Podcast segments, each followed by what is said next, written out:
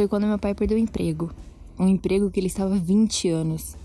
Quando ele deu a notícia, eu fui correndo fazer meu currículo para poder entregar, para ajudar, né? Porque ele era a única renda fixa da casa. Quando ele chegou em casa, eu só consegui dar um sorriso, querendo dizer que estava tudo bem e que íamos ficar bem. Eu não tenho problema nenhum em ver ele andando com outro cara na rua.